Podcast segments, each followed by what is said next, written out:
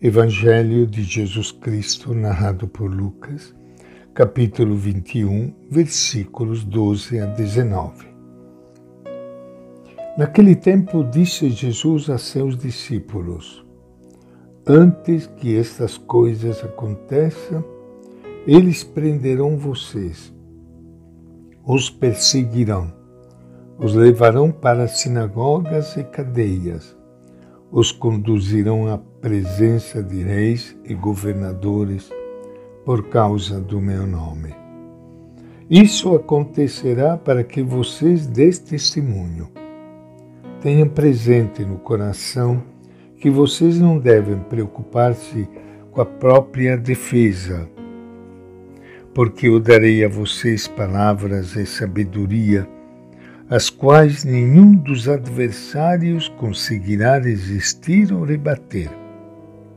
Vocês serão entregues até mesmo pelos próprios pais, irmãos, parentes e amigos, e matarão alguns de vocês. E vocês serão odiados por todos por causa do meu nome. Apesar disso, nem mesmo um só cabelo da cabeça de vocês será perdido é permanecendo firmes que vocês conservarão a vida.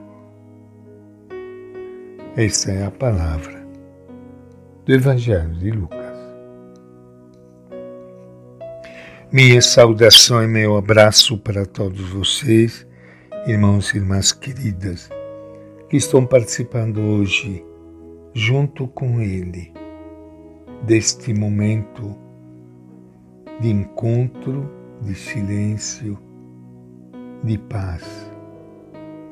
E junto com Ele queremos enfrentar os problemas e dificuldades que encontramos na vida, problemas e dificuldades próprias da sociedade de hoje. Guardando bem no nosso coração estas últimas palavras do Mestre. É permanecendo firmes que vocês conservarão as suas vidas. O livro dos Atos dos Apóstolos comprova, mediante inúmeros fatos, a veracidade desse discurso de Jesus é a reviravolta provocada pela implantação do reino de Deus. Por que a pregação do Evangelho causa tanta agitação na sociedade? Porque há um grupo de poderosos que se recusa a mudar suas atitudes de prepotência, exploração e opressão do povo querem manter seus privilégios. Então é travada uma luta sem tréguas entre os discípulos de Jesus que corajosamente pregam a boa nova e aqueles que preferem conviver com a injustiça. Cristãos e cristãs são reprimidos, aprisionados, levados aos tribunais para prestar conta de suas atitudes e de sua fé, mas tem a garantia da assistência de Jesus. Eu darei a vocês palavras e sabedoria, as quais nenhum dos adversários conseguirá resistir ou rebater. O apelo de Jesus a perseverar deve levar-nos a pensar.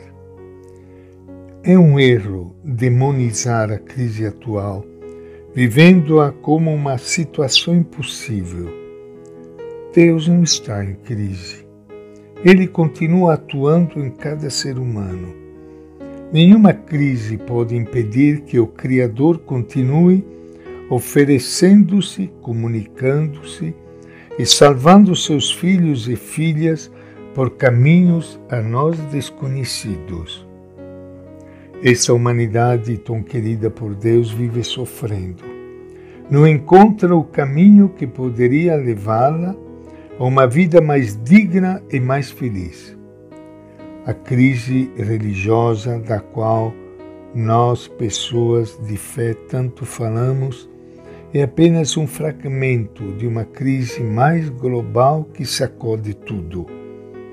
A nós pode inquietar-nos pensar sobre o que vai ser da igreja, mas se olharmos as coisas do ponto de vista de Deus, o que deve preocupar-nos é o que vai ser do mundo.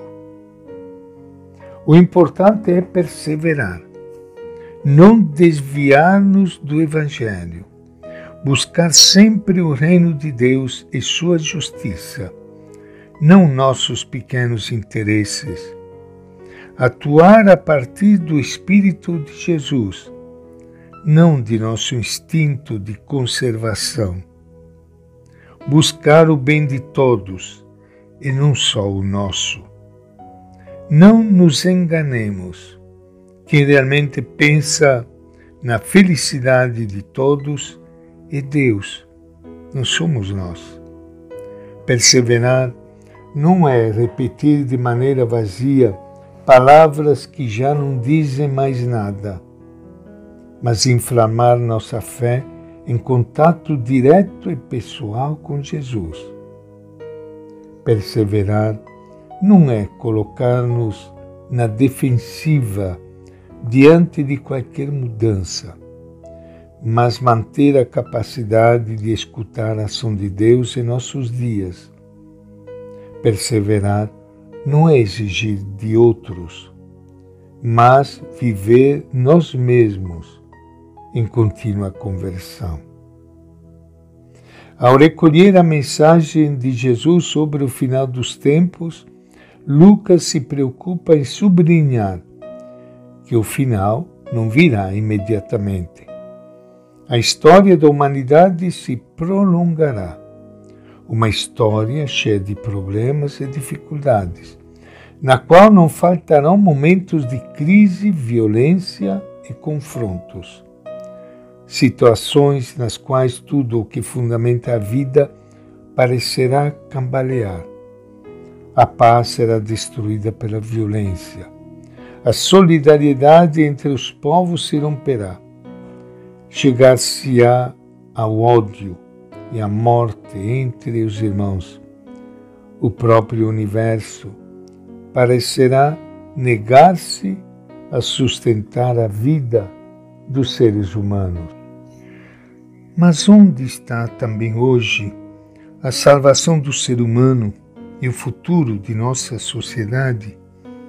Nessa violência que cresce cada vez mais entre nós, semeando divisões, desconfianças e medos que impedem o diálogo e a colaboração, ou no compromisso paciente dos que vivem buscando dia a dia novos caminhos, para criar a paz na justiça e na liberdade? E esta é a nossa reflexão de hoje, Evangelho de Lucas.